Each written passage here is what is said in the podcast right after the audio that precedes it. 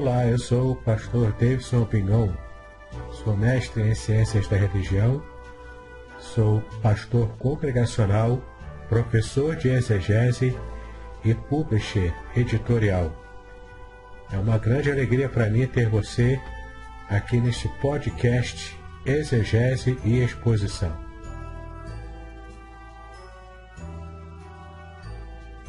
Participe! Sugira novos temas para que eu esteja tratando aqui nos podcasts. Eu quero aproveitar para convidá-lo também a assinar o meu canal do YouTube, especialmente para ter acesso a playlists Exegese e Exposição, onde há vários vídeos que você pode ampliar ainda mais o seu conhecimento bíblico. Se você quiser, também tem um grupo do Telegram chamado Exegese e Exposição. Há também cursos gratuitos meus na, na plataforma Udemy. É só você acessar e participar desses cursos gratuitos. Ah, e no final você ainda consegue um certificado de conclusão desses cursos. Vale muito a pena. E um curso muito especial que eu quero chamar a sua atenção é o curso Introdução à Exegese Bíblica. Nesse curso, eu te ensino passo a passo da metodologia exegética usada pelos profissionais da área. Eu tenho a certeza de que você será muito edificado ao conhecer o passo a passo desse método de exegese bíblica. É importante você saber que para fazer esse curso não há necessidade de conhecer é, grego e hebraico. Na verdade, você pode usar o conhecimento das línguas originais da Bíblia caso você já o tenha, mas não é uma condição essencial para que você possa fazer o curso. Então, vale a pena conhecê-lo. Clique no link que está na descrição deste podcast.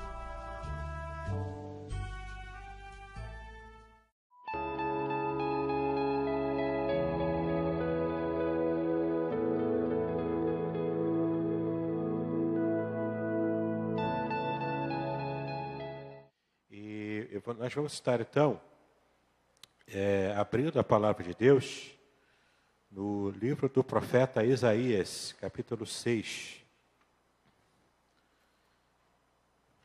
Isaías, capítulo 6. Nós vamos falar sobre a frutificação, mas eu creio que, que essa passagem tem bastante coisa a falar no nosso coração nessa manhã inclusive sobre o que, o que antecede a nossa frutificação. A gente muitas vezes percebe que para que a gente possa frutificar e, e, e abençoar vidas, a gente muitas vezes se esquece do que precisa acontecer antes dessa frutificação. Toda árvore, quando vai dar o seu fruto, ela precisa primeiro ser cuidada, ser tratada. Na verdade, ela precisa ser, antes disso tudo, semeada. Né? Para que se torne uma árvore, é preciso que se lance a semente ao solo. Então, essa semente vai produzir a, a, a planta, a árvore vai crescer e vai ter condições, então, de frutificar. E vamos ver aqui, nessa passagem, o que antecede uma frutificação abençoada. E a gente vai, então, meditar naquilo que o Senhor tem a falar no nosso coração.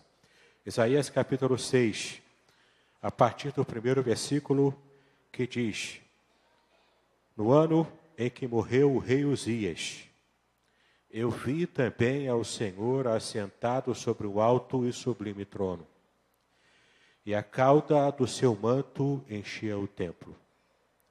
Serafins estavam por cima dele. Cada um tinha seis asas, com duas cobriam os seus rostos e com as duas cobriam os seus pés, e com duas voavam. E clamavam uns aos outros, dizendo: Santo, Santo, Santo é o Senhor dos exércitos. Toda a terra está cheia da sua glória. E os umbrais das portas se moveram à voz do que clamava, e a casa se encheu de fumaça. Então disse eu: Ai de mim, pois estou perdido, porque sou um homem de lábios impuros e habito no meio de um povo de impuros lábios. E os meus olhos viram o Rei, o Senhor dos Exércitos. Porém, um dos serafins voou para mim, dizendo na sua mão, trazendo na sua mão uma brasa viva que tirara do altar com uma tenaz. E com a brasa tocou a minha boca e disse: Eis que isto tocou os teus lábios, e a tua iniquidade foi tirada e expiado o teu pecado. Depois disto ouvi a voz do Senhor que dizia: A quem enviarei? E quem há de ir por nós? Então disse eu: Eis-me aqui, envia-me a mim. Então disse ele: Vai e dize a este povo: Ouvis de fato e não entendeis, e vedes em verdade, mas não per percebeis. Engorda o coração deste povo, e disse-lhe: E faz-lhe pesados os ouvidos, e fecha-lhe os olhos, para que ele não veja com os teus olhos, e não ouça com os seus ouvidos, e nem entenda com o seu coração, e nem se converta e seja sarado. Então disse eu: Até quando, Senhor? E respondeu: Até que sejam desoladas as cidades, e fiquem sem habitantes, e as casas sem moradores, e a terra seja de todo assolada. E o Senhor afaste dela os homens, e no meio da terra seja grande o desamparo. Porém, ainda a décima parte ficará nela, e tornará a ser pastada. E como o carvalho e como a azinheira, que depois de se desfolharem ainda ficam firmes, assim a santa semente será a firmeza delas. Amém, meus amados? Que Deus nos abençoe. Esse é um texto que fala para a gente sobre o chamado do profeta. É interessante a gente perceber o quanto o chamado do profeta Isaías é um chamado um pouco diferente daquilo que é, estamos acostumados a ver na palavra de Deus. Pela primeira vez, nós vemos aqui Deus se manifestando a um profeta, chamando-o para uma obra, e esse profeta, ao ver a manifestação de Deus diretamente para ele, ele lança um oráculo profético contra si mesmo. É, é interessante você perceber isso, porque em toda a, a, a Bíblia, em todo o Antigo Testamento, você vê o profeta colocando os oráculos de Deus para o povo. Ai de ti, Betsaida, ai de ti, Corazim, ai de ti, Jerusalém. Essa expressão, ai de ti, é uma expressão que simboliza esse oráculo profético, essa palavra de Deus, geralmente uma palavra de condenação. É que um profeta fala para um povo, fala para uma nação, fala para um rei, fala para alguém que estava em falta com Deus. E que Deus ia trazer conserto sobre essa nação, sobre esse rei, sobre essa pessoa. Mas pela primeira vez em toda a Bíblia, pela única vez, na verdade, em toda a Bíblia, o profeta, ao ver a glória de Deus manifestada de um modo real, palpável, de um modo visível, a ponto dele estar percebendo tudo ao seu redor, tremendo, ele então percebe o que estava acontecendo. E ao perceber o que estava acontecendo, ele lança esse mesmo oráculo profético contra si próprio. Porque ele diz lá no versículo 5: Ai de mim, porque eu vou perecendo. Ai de mim, porque eu estou acabado. Por causa de uma coisa muito simples. Eu sou um pecador. Quando ele se refere aqui aos lábios impuros, ele se refere a toda a sua vida como impura. Mas eu vi o Senhor dos exércitos. Por que, que ele diz isso? Muito provavelmente Isaías já estava servindo a Deus como profeta, mas um profeta palaciano. Ele era, muito provavelmente também, os historiadores dizem que Isaías era sobrinho do rei Uzias. Portanto, era um profeta acostumado a profetizar, sim, mas no palácio. Com toda a estrutura que um palácio pode dar. Uma vida tranquila, uma vida fácil, uma vida onde ele falava assim o que Deus mandava, ele era usado por Deus, mas algo acontece nesse capítulo 6, é que há uma guinada na vida dele. O profeta acostumado a fazer a obra de Deus, mas numa pequena dimensão, quando o rei Uzias morre, morre junto com aquele rei, toda aquela ideia, toda aquela visão de estabilidade no coração do profeta. A coluna, o baluarte daquele profeta, morre juntamente com o rei Uzias, que foi um bom rei. Apesar de no final de sua vida Uzias tenha cometido um pecado muito grave, um pecado de, de estar deixando que a soberba entrasse no seu coração, Apesar desse pecado no fim da sua vida, mas em geral, Uzias, no cômputo geral, Uzias foi um belo rei, foi um rei que serviu ao Senhor, que trouxe prosperidade para a nação. Mas quando aquele rei morre, o coração de Isaías se sente sem chão. A sua segurança estava abalada. A sua coluna havia ruído. Então, muito provavelmente, Isaías volta ao palácio naquela sua condição anterior para tentar, de repente, chorar no palácio, de repente, é, trazer algum tipo de memória que viesse trazer uma resposta, uma, uma segurança para o seu coração, coração desolado. Então ele vê algo que ele jamais viu em todos os seus anos no palácio, servindo a Deus, Isaías nunca tinha visto o Senhor. E quando ele vê o Senhor, é interessante esse tipo de ação que ele tem. Quando lança o oráculo profético contra si mesmo, ele se reconhece um pecador. Ele reconhece que os seus olhos, a sua mente, as suas ações, o seu coração estava impuro. E como que ele poderia continuar sendo um profeta, servindo ao Senhor, que é um Deus totalmente puro, se ele estava com impureza na sua vida?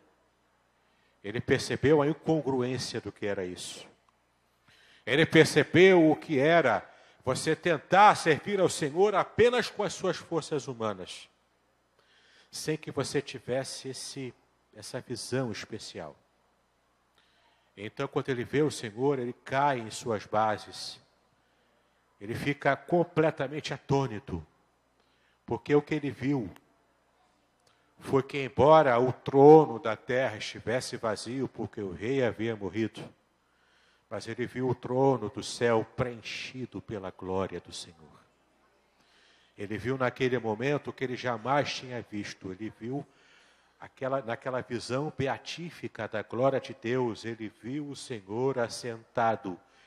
Nessa visão gloriosa que ele, te, que ele estava tendo naquele momento, o que ele viu? Ele viu o Senhor governando sobre a terra, sobre toda a terra, sobre todo o universo, porque ali ele estava vendo o Rei soberano sobre tudo e sobre todos. E quando ele estava percebendo isso, ele percebeu também uma coisa muito importante. Ele viu que esse mesmo Deus glorioso, imensamente grande, sentado no trono, governando o universo, sobre esse rei divino estavam serafins, anjos, seres angelicais, ligados, a palavra seraf em hebraico está ligado ao fogo aquele que é ardente, aquele que queima.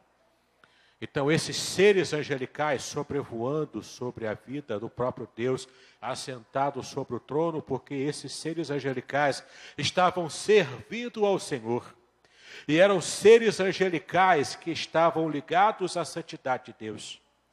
Porque esses serafins, quando estavam servindo a Deus sentado no seu trono, Eles clamavam uns aos outros, eles diziam: Santo, Santo, Santo é o Senhor dos exércitos. Kadosh, Kadosh, Kadosh, Yahweh Savaot. Santo, santo, santo é aquele que está sentado sobre o trono e que governa sobre todo o universo. Ele é o Senhor dos exércitos angelicais. Ele é o Senhor de todo o universo. Ele é o Senhor do planeta Terra. Ele é o Senhor da nação de Israel. E por mais que a gente ache, como Isaías achava antes dessa visão extraordinária, e ele achava que servir a Deus era só cuidar dos seus afazeres no palácio. Era só de vez em quando falar o que Deus mandava falar, e ok. Mas aqui ele percebe a dimensão do que era realmente o mundo espiritual. Quantas vezes, meus amados, a gente está na igreja servindo ao Senhor, entrando no ativismo da igreja, cantando, exercendo as nossas atividades, os nossos afazeres, cuidando, né, colocando aqui o enfeite da igreja, fazendo uma obra, cuidando da administração da igreja. Quantas vezes a gente está até mesmo evangelizando, pregando a palavra, mas assim como o profeta, a gente quer frutificar sem ter uma visão real de como acontece, como funciona o mundo espiritual. A frutificação acontece? Acontece. Isaías profetizava. E não era menos profeta porque não tinha visto ainda a glória de Deus. Mas o fato é que a dimensão daquilo que servimos a Deus, ela aumenta. E Deus aumenta exponencialmente o nosso serviço, a nossa frutificação, apenas quando a gente consegue aprumar a nossa visão espiritual. Ali o profeta estava tendo essa experiência, nessa visão beatífica, ele viu algo mais do que a gente não percebe nesse texto. Eu vou dizer para vocês aqui um detalhe que faz muita diferença na compreensão desse versículo. No primeiro versículo, você vê que quando o rei Uzias morreu, eu vi ao Senhor assentado sobre um alto e sublime trono. Aquele não se refere a Yahweh, a Yahvé, a Jeová. No original hebraico aparece literalmente o termo Adonai. Adonai que é o meu Senhor. O meu Senhor pessoal. E aqui há uma, uma referência muito interessante, se você puder não fechar Isaías 6, mas dar um pulinho lá em João, capítulo 12, versículo 41. O Evangelho de João, capítulo 12, versículo 41.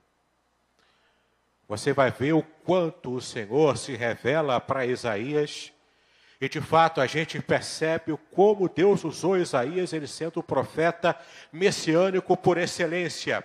Já nesse chamado especial que Deus faz para o profeta, você percebe um detalhe que está lá em João 12, 41. João capítulo 12, versículo 41. Deixa eu também abrir aqui, João 12, versículo 41. Quando Jesus estava falando com os fariseus, com aqueles de sua geração, e ele estava se referindo aqui ao fato de Jesus pregar o Evangelho para os seus e os seus não o receberem. Os seus estavam rejeitando a palavra do Senhor, o evangelho da graça. João capítulo 12, versículo 41. Quando então João se refere aqui àqueles que estavam recebendo a palavra do Mestre, mas que eles estavam rejeitando porque tinham seu coração endurecido. E então João se refere aqui ao profeta Isaías, justamente essa passagem de Isaías capítulo 6. Veja como está no versículo 41. Isaías disse isto quando viu a sua glória e falou dele. Quando viu a glória de quem? Quando falou de quem? quando falou de Jesus. Você sabe o que Isaías viu em Isaías 6? Ele viu a glória do Filho também revelada, assentado no trono, porque ele viu a Trindade inteira. Ele viu Deus se revelando como uma Trindade. Entenda que quando se refere três vezes a santo, santo, santo, ali é, é somente essa passagem, tecnicamente não demonstra a trindade. Porque na língua hebraica, quando se repete uma palavra duas vezes, especialmente três vezes, como aqui, isso aqui é o superlativo da, da língua hebraica. No hebraico não existe o superlativo. Então, quando você quer enfatizar, dando essa ideia do superlativo, você repete. É como Jesus dizia: é verdade, é verdade, vos digo. Isso é para repetir, é para dar ênfase. Esse é o superlativo. É como se ele estivesse dizendo: eu vou falar algo que é muito verdadeiro, que é verdadeiríssimo. Então preste atenção no que eu vou dizer. Então, quando os anjos, os serafins, clamavam: Santo, Santo, Santo, é o Senhor dos exércitos. Eles estavam dizendo: Santíssimo é o Senhor. Santíssimo é o Senhor, que é o Rei dos exércitos.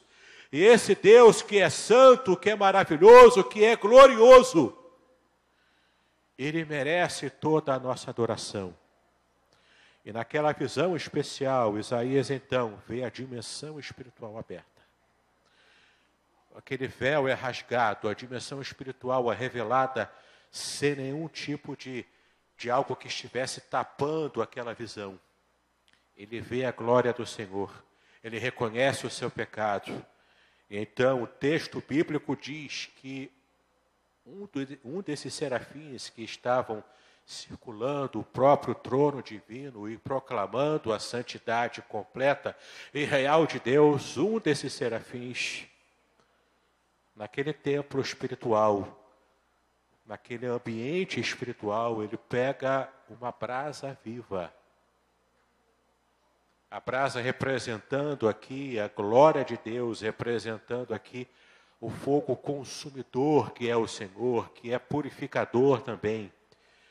Com uma tenaz, uma, como se fosse um tição, ele pega aquela brasa, toca nos lábios de Isaías. Então Isaías não apenas viu a glória de Deus, ele sentiu a brasa queimar a sua boca quase como se ele pudesse também sentir o cheiro daquele, aquela fumaça queimando ele próprio. E ele se sente purificado, ele se percebe purificado, porque a santificação, ela provém do Senhor. Meus amados, é impossível a gente buscar a santificação por nossa própria força, sem que esteja concorrendo com esse desejo, com esse esforço a bênção do Senhor para nos purificar. Às vezes a gente acha que pode fazer a obra de Deus de qualquer maneira. Às vezes a gente acha que pode servir a Deus e vamos alavantear, vamos fazer de qualquer jeito. Fazer a obra de Deus é coisa muito séria.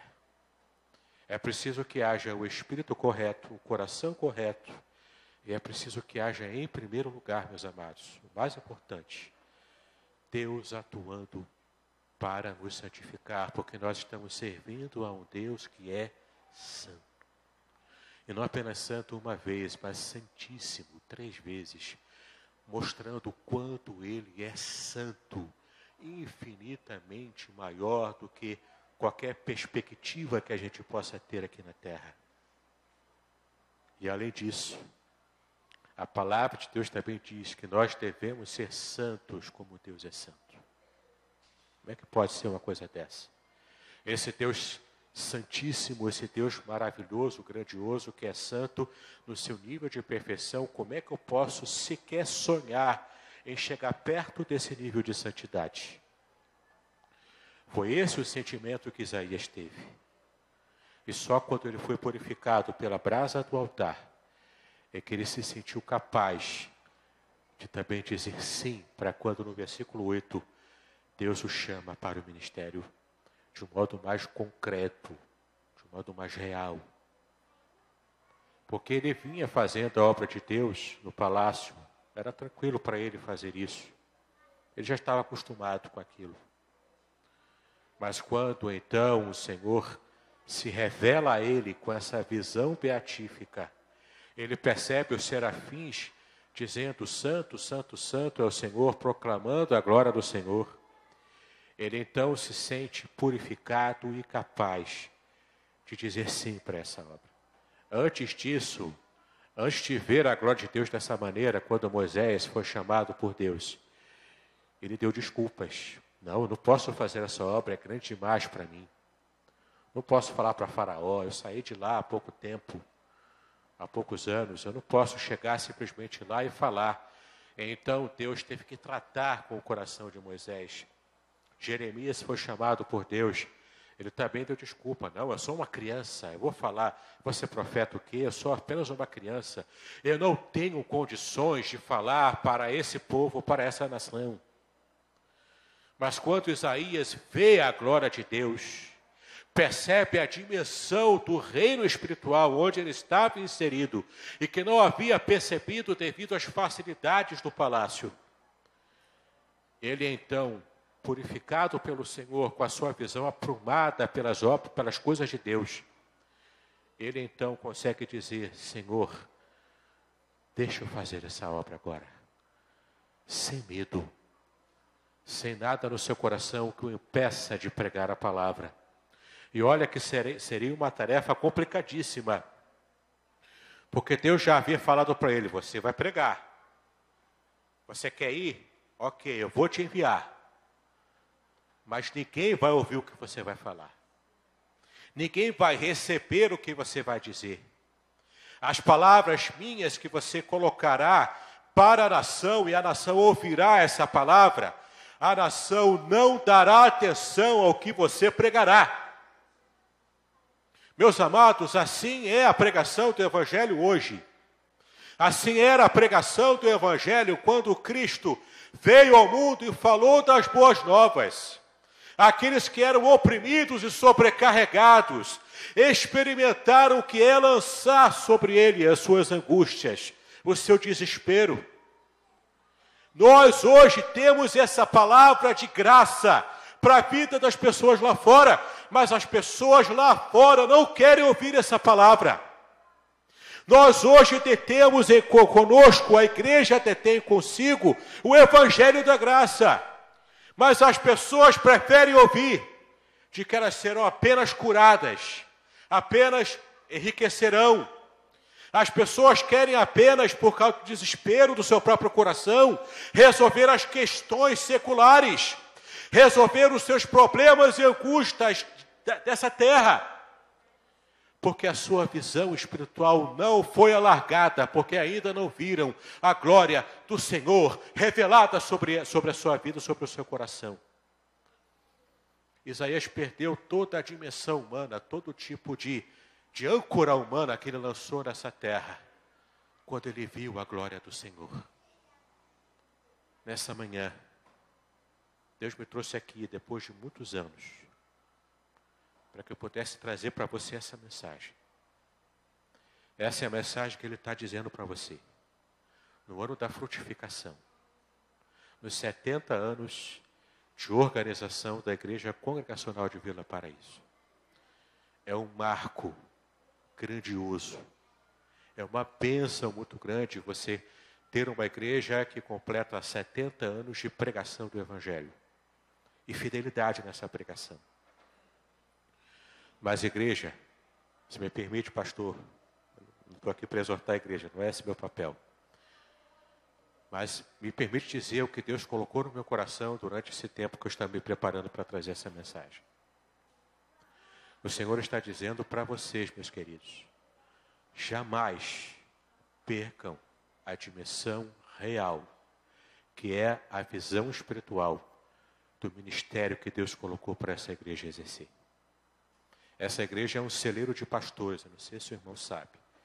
Mas muitos pastores foram forjados aqui, eu sou apenas um deles. Mas vários outros pastores saíram daqui. Ela é um berço que é quente para produzir pastores. Ela produz líderes. E depois exporta os líderes para fora para que eles abençoem outros lugares. Essa igreja, desde o ministério do pastor Marcos, tem se envolvido com missões de uma forma extraordinária. Mas não podemos jamais perder a visão espiritual do que é reconhecermos a nossa condição enquanto pecadores. Enquanto nós estamos aquém de fazer a obra de Deus. Para que então o Senhor vá trabalhar né, com esse tição quente sobre a nossa mente, sobre o nosso coração. E após a purificação espiritual, a gente vai receber e vai perceber a dimensão do que Deus quer fazer através da nossa vida e através do ministério dessa igreja. Que vocês, meus irmãos, que eu lá no Barreto agora, que todos nós possamos ter esse mesmo sentimento, esse mesmo coração ainda que preguemos o Evangelho, o Evangelho correto, o Evangelho é, certo, que seja uma pregação correta, e que as pessoas não queiram ouvir essa mensagem que temos para pregar, ainda que seja essa a realidade, que como o Senhor Jesus, e como Isaías, e como tantos outros servos de Deus no passado, o próprio Jeremias, que foi jogado numa cisterna e quase morreu devido àquela situação, e que ele, que ele precisava pregar o Evangelho, precisava pregar a palavra de Deus, as pessoas não queriam ouvir o que ele tinha para falar. Que a gente possa perceber a dimensão espiritual do que é mover o reino de Deus nessa terra, confirmando aqui na terra o que o Senhor já determinou, já determinou em seus decretos celestiais. Que a graça do Senhor seja sobre a nossa vida, seja sobre essa igreja, em nome do Senhor Jesus Cristo.